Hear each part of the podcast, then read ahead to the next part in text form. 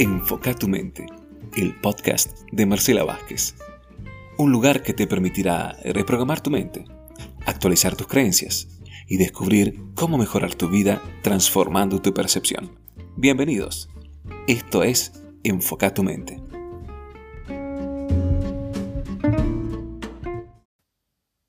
Episodio 17 de Enfoca tu mente. ¿Qué hiciste con las mochilas de 200 kilos? ¿La pudiste soltar? ¿Al menos te preguntaste qué cargas? ¿Pudiste perdonar el pasado?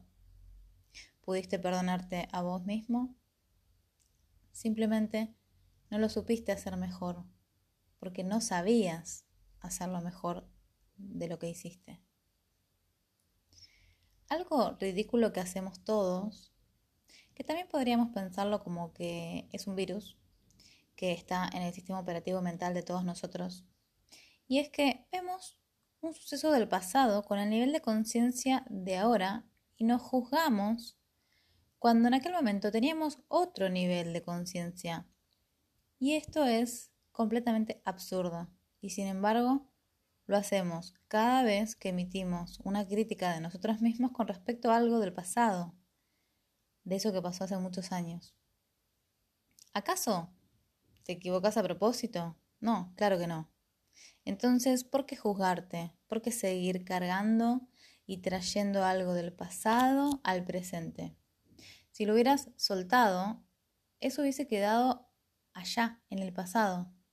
Quiero que entiendas que eso solo existe porque lo traes al presente cada día que lo seguís cargando. Esto aplica para todo síntoma o situación, ya que las células de nuestro cuerpo se renuevan todas completamente.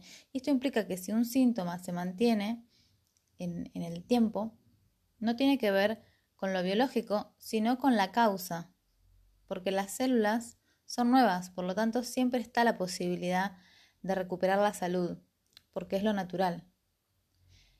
Es como si nos trajeran un cuerpo nuevo en cada renovación celular, pero nosotros nos encargamos de contaminarlo.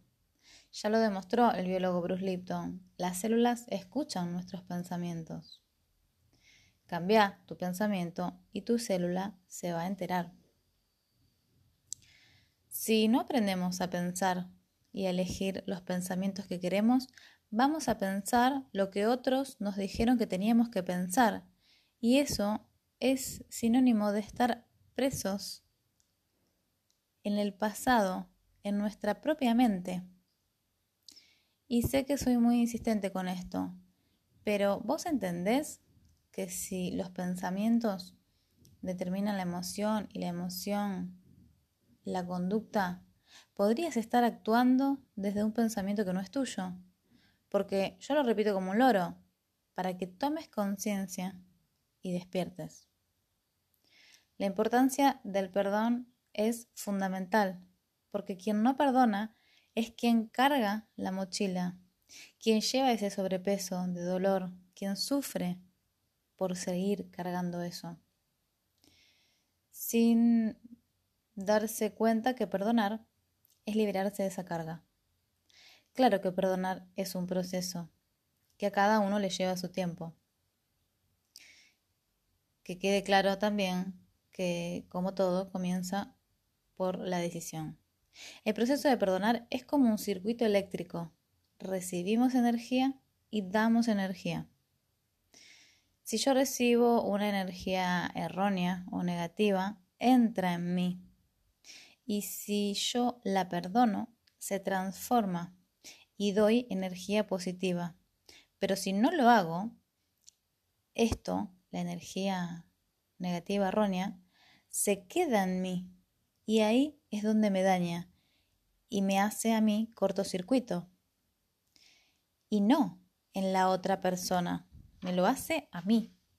El problema de iluminación entonces lo tengo yo si no sé perdonar. Y a su vez perdonar es mi liberación, no la del otro.